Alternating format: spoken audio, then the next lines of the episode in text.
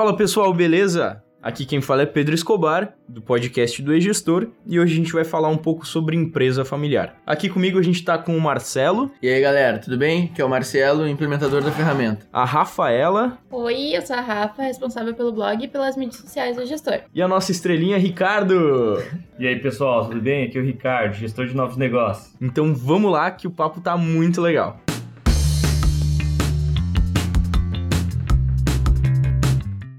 Então eu queria começar tentando entender um pouco sobre como que é, principalmente no Brasil, o número de empresas familiares. É a grande maioria? Como é que funciona? Bem, é, eu vou trazer alguns dados aqui, é, a fonte é o IBGE, tá? O IBGE diz que 90%, da, 90 das empresas no Brasil são de alguma forma familiar, tá? A gente vai definir o que é esse familiar na, na sequência. É, elas geram em torno de 65% do PIB, é uma estimativa, e empregam 75% da força de trabalho. Uh, além disso, 70% das empresas não passa da primeira geração e só 5% chega na terceira geração de empresas. Então o Brasil é recheado de empresas familiares, mas são de alguma forma familiar, mas não tem um plano sucessório em si. É um tipo de empresa muito comum. Eu acredito que por conta que a gente conhece mais a nossa família, né? As nossas primeiras referências e tudo mais. Então eu acredito que a, a, o número de empresas seja tão grande por conta disso isso. No Brasil a gente tem bastante essa questão de empreender para sobreviver, né? Então acredito que é justamente para manter a família muitas vezes, não um empresário que ambicia crescer muito, mas ele simplesmente quer dar uma vida confortável para os seus familiares e às vezes é preciso mesmo da ajuda deles para tornar isso possível.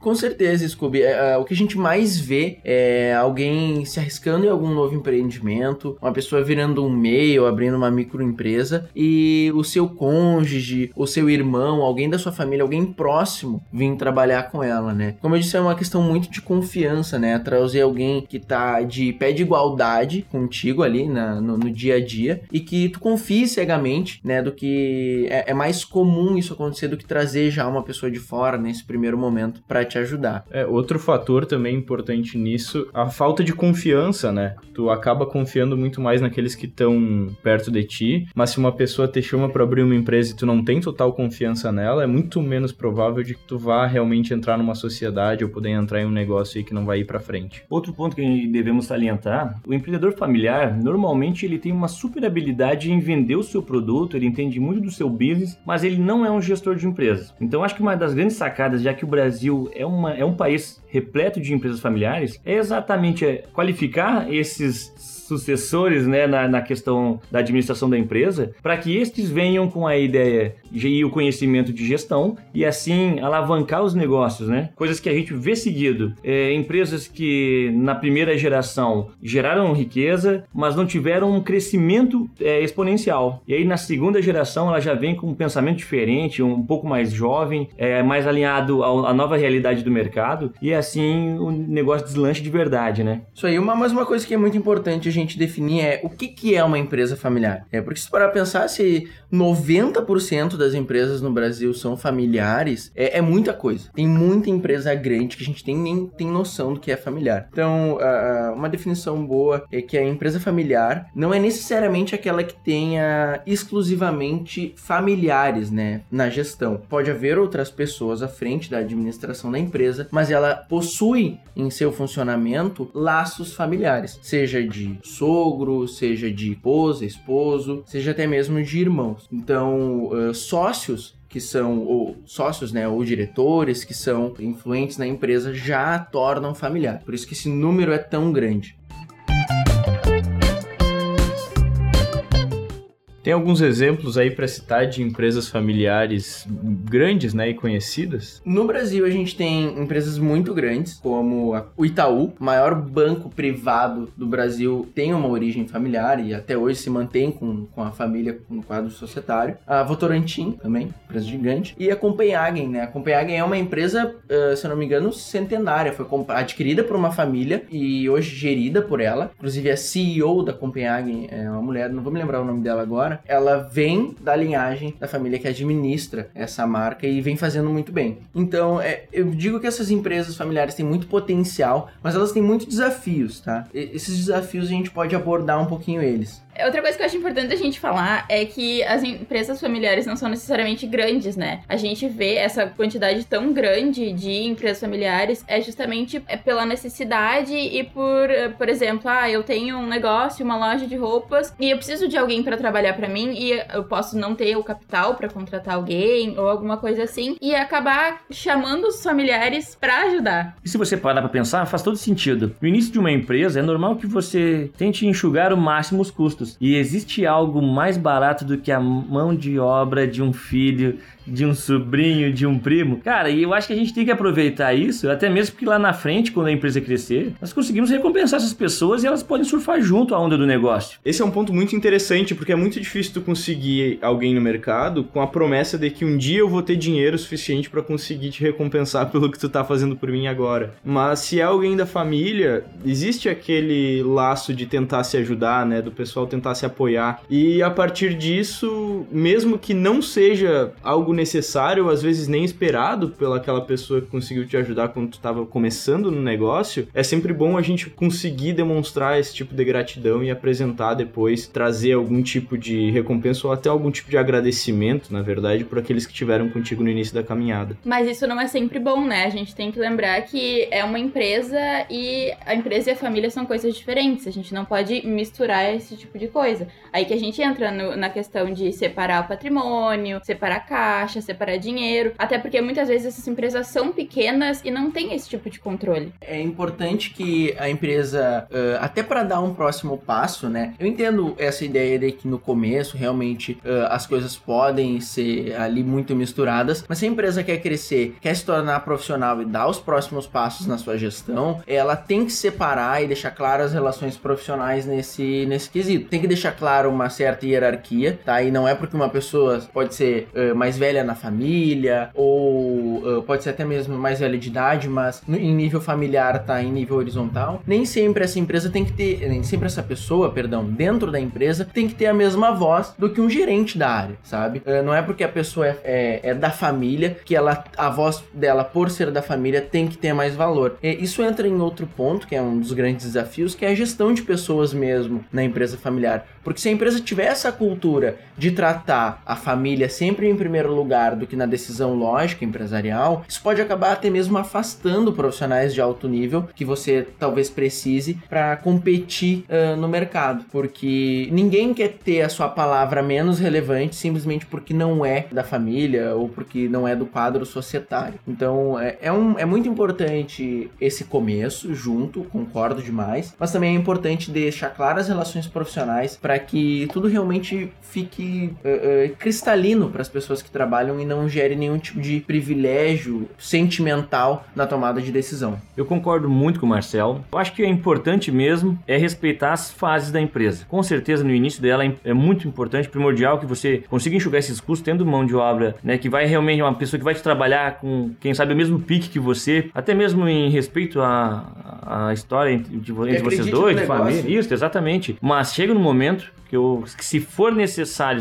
até mesmo substituir essa pessoa por alguém mais experiente no, na área, no mercado e que vá ajudar, com certeza é necessário ter essa, esse divisor de águas e normalmente acontece, né? Realocar mesmo, né? Às vezes, sei lá, tu tinha um gerente de vendas que era um primo seu e aí tu tá precisando impulsionar tuas vendas e tá pensando em contratar um gestor, trazer alguém de fora para realmente escalonar. Tu pode realocar aquele cara, a liberdade da família e, e, e, da de fazer o negócio, de acreditar no negócio acontecer, tem que fazer que desde o profissional até o gestor da empresa tomem essa decisão em conjunto que ó, agora tá na hora de a gente elevar um outro nível. E aí a pessoa pode passar pro financeiro, pode passar para uma outra área e seguir ajudando a empresa com aquele mesmo empenho, mas desempenhando uma função que ela ela é melhor alocada. E outra coisa é pensar grande. Quando você traz uma pessoa experiente de fora, ela vai vir com uma visão diferente e não necessariamente vai tomar a vaga ou o cargo daquele que já está ali. E sim vai evoluir todo o capital humano que tu tem dentro da empresa. Então é importante que você pense com a cabeça aberta, com que você, que você converse com esse parente e tenha essa comunicação clara. Lembrando que todos têm que visar o sucesso da empresa, porque essa sim ela é, é, tem que ser eterna, pelo menos é a ideia de qualquer negócio. E vem primeiro o pensamento nela, depois né, vai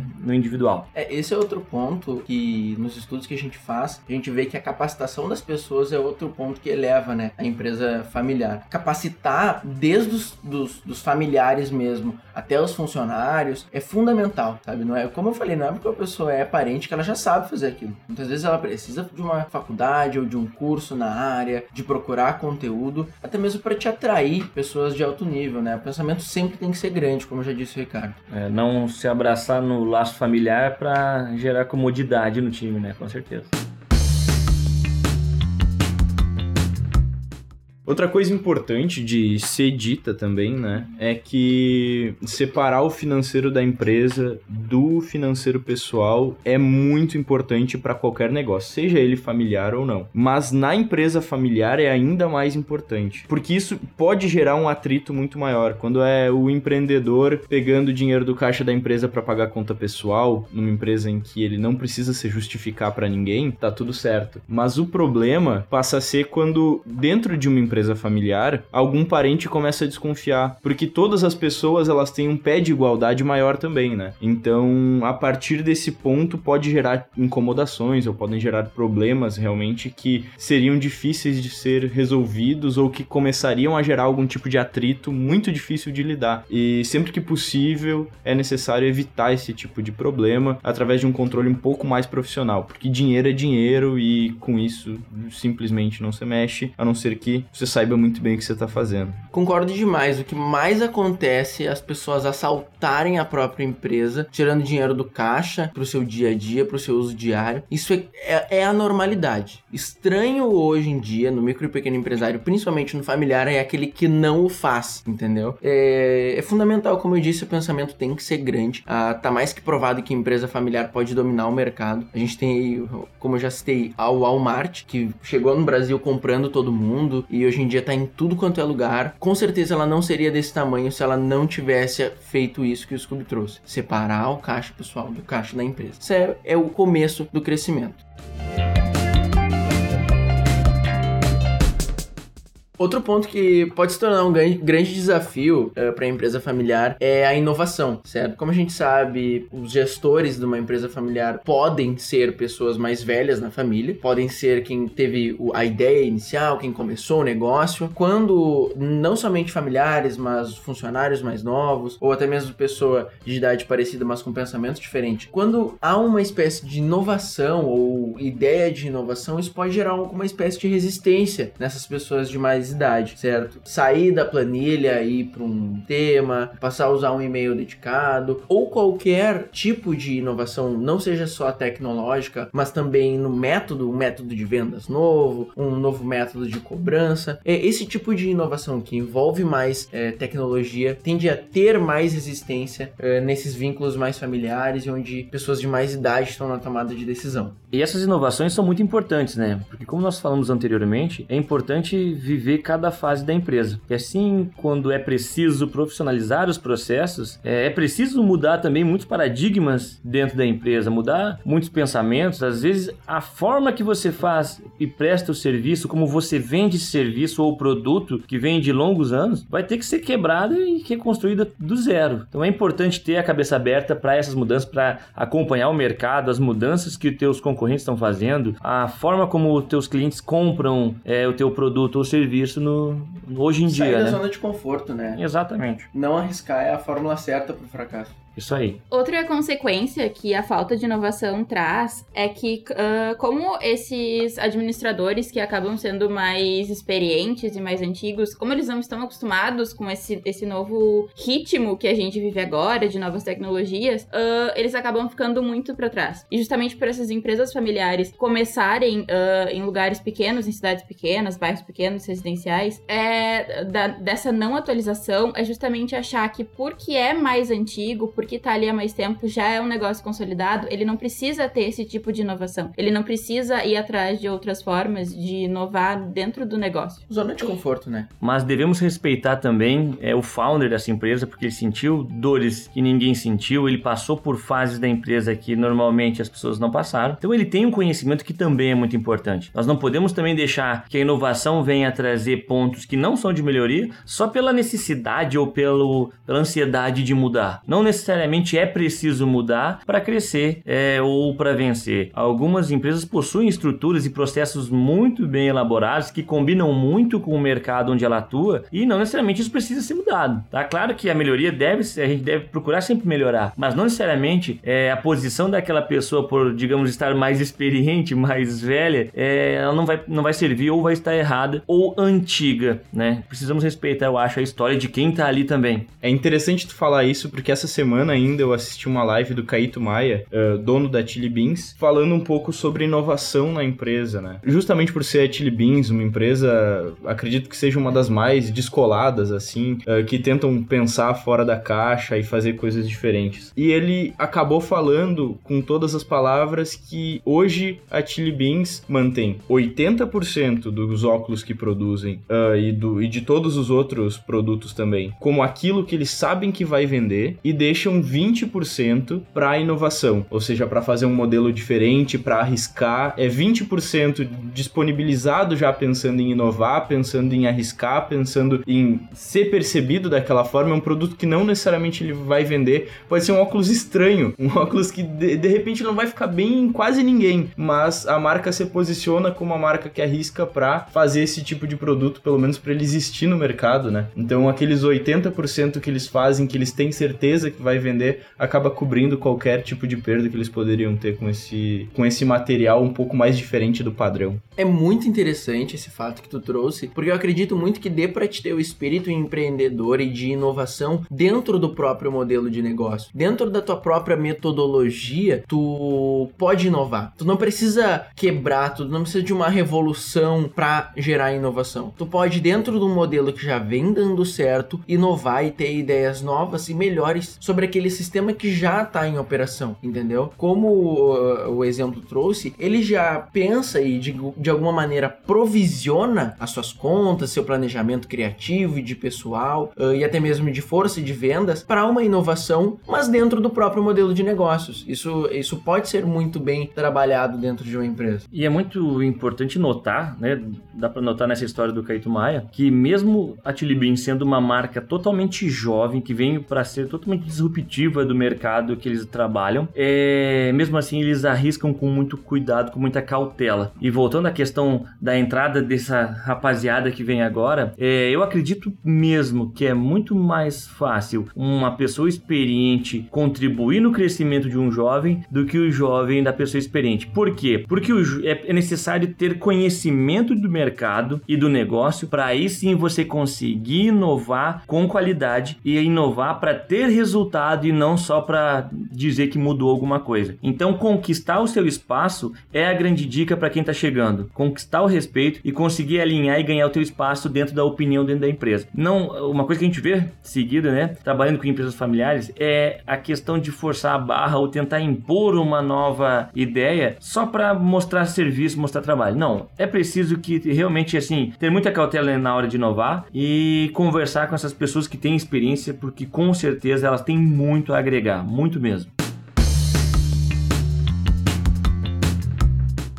A respeito da remuneração para sócios e membros da família que fazem parte da empresa. O que, que tu tem para me falar sobre isso, Marcelo? Cara, esse é um ponto extremamente delicado, né? Assim, nesse momento, o laço familiar tem que ficar um pouquinho de lado, tá? A gente tem que pagar efetivamente o que a pessoa entrega em capacidade de produção. Então, eu vou dar um exemplo hipotético e simples, tá? Se tu tem, sei lá, uma padaria, a sua filha tá administrando a padaria ali no balcão, recebendo troco e tudo tudo mais. Assim, tu não pode pagar para ela só porque ela é tua filha, sei lá, 100% a mais do que tu pagaria caso fosse somente uma pessoa normal ali, uma pessoa contratada, por mais que essa pessoa seja de confiança. É, eu entendo a ideia de que ela poderia estar trabalhando em outro lugar e ganhando mais. Não tô falando que para remunerar mal os familiares dentro da empresa, mas a remuneração ela não tem que assaltar a empresa. Assim como o prolabore do sócio não tem que machucar o fluxo de caixa caixa dessa empresa, o salário de uma pessoa contratada, ainda mais porque o salário tem uma carga tributária ainda maior, não deve uh, prejudicar o funcionamento dessa empresa. A empresa tem que pagar para as pessoas o quanto ela pode para se manter saudável, entendeu? Então tem que tomar um cuidado, uma cautela de não pagar demais só porque a pessoa é do quadro familiar, além do quadro empregatício ou societário. É, no máximo, uma divisão de lucros depois, que vai, pode ser onde a pessoa acaba tirando um pouco mais ou fazendo valer aquilo a pena, né? Exato. Mas a questão de salário mesmo, também acredito que tem, tem que ser muito compatível com o mercado, porque se for de outra forma, as chances de dar errado ou de acontecer algum problema. E vai de- ser autossabotagem, porque aquele concorrente que não tá pagando aquilo tem mais grana pra comprar mais barato, comprar maior quantidade, né, e comprar mais barato. Tem grana pra adiantar alguma dívida, tem grana em caixa pra fazer algum investimento, não precisar tirar um crédito. Então, querendo ou não, tu tá se pondo numa situação pior, entendeu? Fazendo uma coisa dessa, é autossabotagem.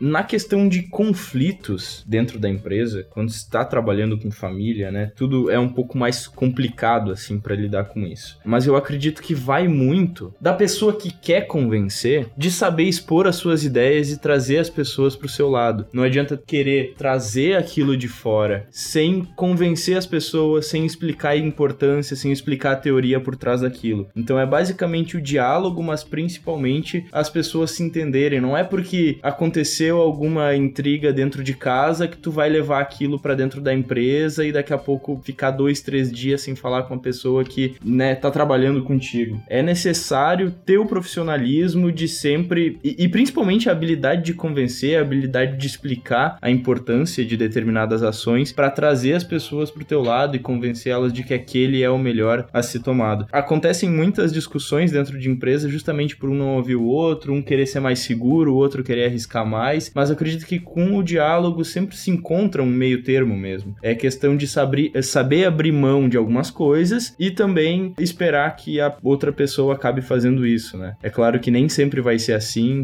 às vezes vai ter uma pessoa mais velha na família que, que vai ser sempre cabeça fechada e não vai ter o que fazer, mas acredito que com o tempo isso tende a melhorar. Então, se tu tá insistindo por bastante tempo já naquela ideia, de repente a pessoa um dia ela vai parar pra te ouvir um pouco melhor, ela vai parar pra querer conversar ou querer pelo menos entender o que tu tem a dizer sobre aquilo e por que, que tu acredita tanto nisso. Uma boa maneira disso acontecer é abordagens diferentes, né? E diferentes estratégias ah, de, de convencimento. Ah, mas além de, de, de não só convencimento, conflitos mesmo, sejam eles de geração de ideias ou conflitos internos, porque alguém acha que A tem que ser feito de X maneira e ah, outra pessoa acha que A tem que ser feita de Y maneira. Isso tem que ser tratado de maneira profissional. Ah, numa empresa familiar numa organização familiar, a gente tende a trazer as estruturas familiares para dentro da empresa e da tomada de decisão. Isso é errado. A tomada de decisão na empresa e a postura tem que ser empresarial, tá? Tem que ser uma postura 100% profissional. Não, não é porque, sei lá, é seu tio que a palavra dele na hora de tomar a decisão tem mais valor que a sua. Talvez seja porque ele é seu gerente, não porque ele é seu tio, entendeu? E vice-versa. Se você é gerente dele, a sua palavra na hora da tomada de decisão tem que ser mais importante que a dele. A empresa familiar, ela é uma empresa. Ela não deixa de ser a empresa, de descaracterizar-se como empresa para se tornar apenas família. Eh, essa é a fórmula também do fracasso. A gente pode ver, eh, mais uma vez, trazendo para os exemplos das gigantes, elas tratam isso com profissionalismo e souberam fazer isso na hora certa, de tomar as decisões eh, embasadas nos fatos e na realidade, do que em opiniões e puramente eh, me- medidas eh, por mérito familiar. Uma outra coisa que eu acho que acrescenta muito no momento de convencer alguém, eh, da família principalmente, né? É que é, é assumir a responsabilidade. Então, a partir do momento que tu tá dizendo que a gente deveria fazer isso, mas não assume a responsabilidade caso isso dê errado, ficar no mesmo lugar parece ser a opção mais segura. Agora, se tu realmente toma a responsabilidade, se tu bate no peito, pede o voto de confiança e aprende com os erros, principalmente, né? A tendência é que as pessoas passem a confiar cada vez mais no que tu acredita e naquilo que tu estudou e tem pra apresentar no, pro negócio hoje. Precisamos ressaltar também dois pontos importantes que o Escobar trouxe no início da conversa, que é o tempo e a comunicação. É muito importante hoje em dia isso, por quê? Porque as gerações estão cada vez mais curtas, mais rápidas, né? Você pega uma pessoa de duas, três décadas atrás, ela tem um pensamento de vida, ela sente a vida de uma forma totalmente diferente. E hoje nós possuímos o jovem que ele é totalmente, ele, ele tudo pra ele é na emergência, ele precisa de urgência urgência, perdão, ele quer tudo para ontem, ele gosta de mudanças, ele gosta de testar, gosta de fazer teste AB, é importante isso para a empresa, mas eu acho que encaixar essas duas gerações é a grande sacada, é onde está o sucesso. Exatamente. Acho que uma das coisas que muita gente tem dificuldade é aquele negócio de não levar o trabalho para casa, né? Numa empresa,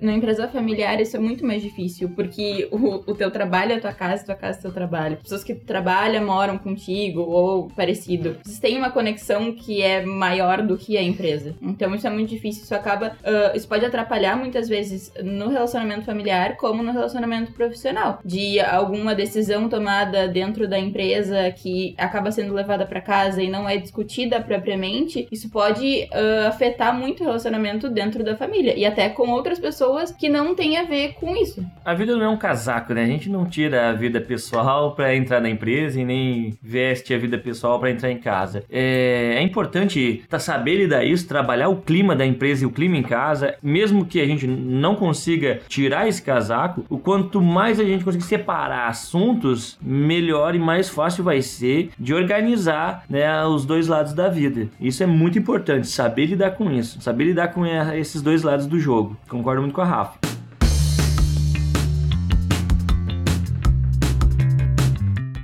Existe um momento na empresa familiar que é muito delicado, mas que precisa ser tratado com todo cuidado, que é o momento da sucessão. O que, que vocês podem me falar sobre isso? Bem, primeiro ponto é, nem todo sucessor direto quer ser o sucessor direto, né? Então, a primeira coisa para começar a preparar uma sucessão é o interesse do sucessor, né? O interesse daquele filho, daquele sobrinho ou daquele neto para seguir os seus negócios. Sem isso, nada, nenhum dos outros pontos que a gente vai abordar aqui se torna relevante. Tá? Se a pessoa, sei lá, quer trabalhar em outro, outro negócio, quer seguir o próprio caminho, quer seguir um meio artístico, bem, é o interesse dela. Agora, se ela tem interesse na empresa, aí eu acho que a primeira coisa é preparar o sucessor, sabe? Trazer ele para não só para prática do negócio, mas para teoria. Uma faculdade, um curso, fazer o inglês, preparar efetivamente da melhor maneira possível esse sucessor para que ele não só tenha o conhecimento de mercado, como ele tenha conhecimento teórico para levar isso além. Né? A gente sabe que a maioria das pessoas que abrem os seus negócios, e ainda mais negócios familiares, são pessoas que não estudaram efetivamente para abrir um negócio ou para gerir uma empresa, como o Ricardo já havia citado, mas com muita paixão uh, abrem o seu negócio, né? começam, dão certo, e na hora de passar esse negócio para a próxima geração, para que ela siga dando resultados, é, é muito importante que essa próxima geração já esteja preparada. Assim ela vai cometer menos erros, ela vai ter um um poder maior nas suas mãos e com esse poder ela tem chance de, de fazer diferente, de fazer mais, porque ela vai estar mais preparada, né? Não vai precisar passar por tanta dificuldade sem tanto conhecimento quanto às vezes o sucessor passou.